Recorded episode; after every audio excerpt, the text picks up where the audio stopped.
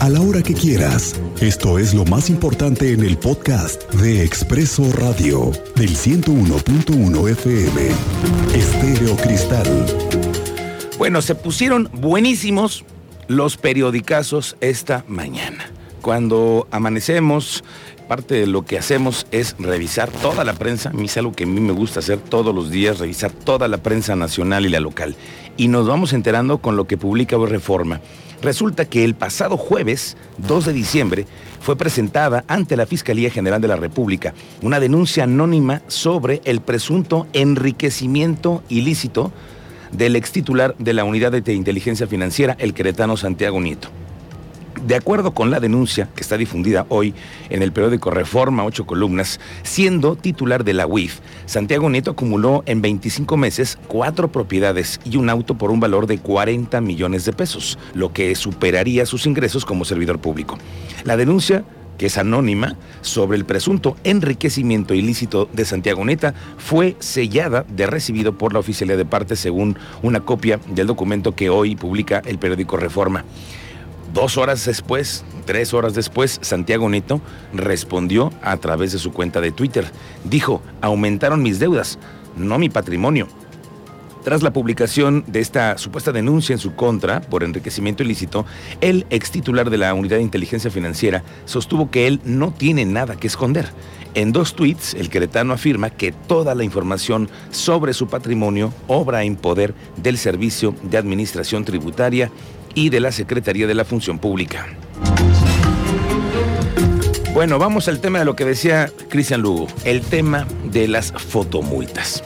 Resulta que hoy el gobernador Mauricio Curi dijo que ante el incremento de accidentes fatales que hemos estado publicando, que lo hemos estado diciendo en muchas vialidades, ha anunciado, escuche usted, que se instalará el sistema de fotomultas para sancionar a quienes circulen con exceso de velocidad dijo que fue complicado lo que pasó este fin de semana en donde cinco personas perdieron la vida en accidentes vehiculares. Esto fue lo que dijo. Lo, platiqué con el, secretario de Seguridad. Tenemos que reforzar mucho esta parte. Estamos pensando incluso en poner ya fotomultas, apostarle fuerte a esta parte, ser muy duros con, con, aquellos que están eh, ya sea tomando, ya sea en exceso de velocidad. muy, es muy complicado lo que sucedió el fin de semana y es una llamada de atención para todos. ¿Las fotomultas ya sería una iniciativa formal, gobernador, o todavía está revisada? No, sería una iniciativa formal por un servidor. ¿Para cuándo podríamos ver esta? ¿En cuáles realidades?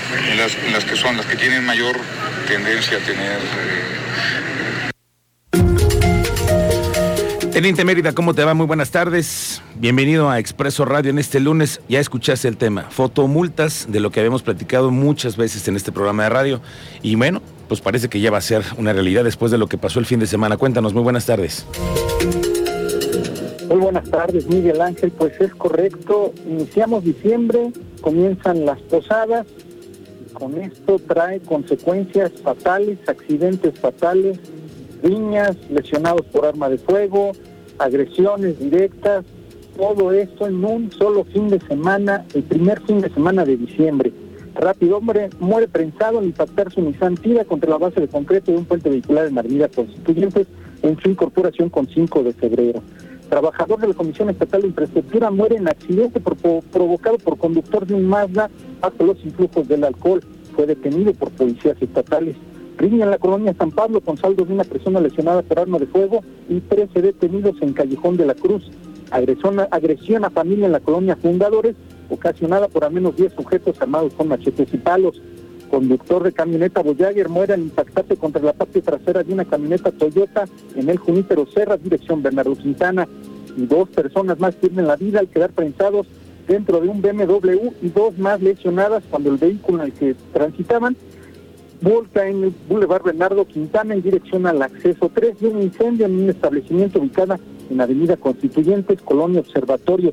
Esto es todo lo que les vamos a, narrar más adelante, Miguel Ángel el saldo de lo que sucedió el fin de semana. Y platicaremos también el tema de las fotomultas en un momento más. Gracias, Teniente Mérida. En un momento más vamos a hablar con Sergio Olvera, él es el vocero del Observatorio Ciudadano, para hablar sobre esta, esta iniciativa de la que ha anunciado hoy el gobernador Mauricio Curi. La Universidad Autónoma de Querétaro actualizó su semáforo epidemiológico para la semana del 6 de diciembre, en el cual ya no existe ningún municipio en rojo con lo que disminuyó la posibilidad de contagios. Ningún, en, ningún campus de ningún municipio ya se encuentran en rojo. incluso a casi dos años de la pandemia, suman ya cinco en semáforo verde como son Arroyo Seco, Cadereyta, Ezequiel Montes, Huimilpan y Landa de Matamoros. El vocero organizacional del gobierno con el tema de la pandemia, Eric Ventura, informó que tras darse a conocer la presencia en México de la variante Omicron, del virus causante del COVID-19, las medidas más efectivas para combatirla continuarán siendo la sana distancia, el uso de cubrebocas y también el gel. Evitar aglomeraciones y reuniones muy concurridas, además de acceder al cuadro completo de vacunas para frenar las mutaciones del virus que producen nuevas variantes. Bueno, han aprobado en la Comisión Nacional del Agua el tema del Acueducto 3, que este es uno de los proyectos más ambiciosos, creo yo, de esta administración porque están planeando el sistema para 50 años, lo que nos ayudaría a tener la garantía de que la cuenca le permita a Querétaro poder hacer el abasto del agua. Este proyecto se presenta en la Comisión Nacional del Agua y el gobernador Mauricio Curi hoy adelantó que ya, ya fue aprobado este proyecto en las oficinas centrales del gobierno. Entonces, es un hecho, habrá Acueducto 3. Giovanna Espinosa nos cuenta. Giovanna, ¿cómo te va?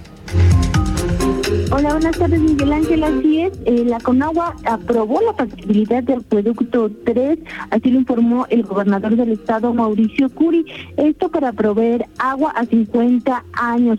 Indicó que el anteproyecto hasta el momento más viable es que se traiga el agua de la presa Simapal.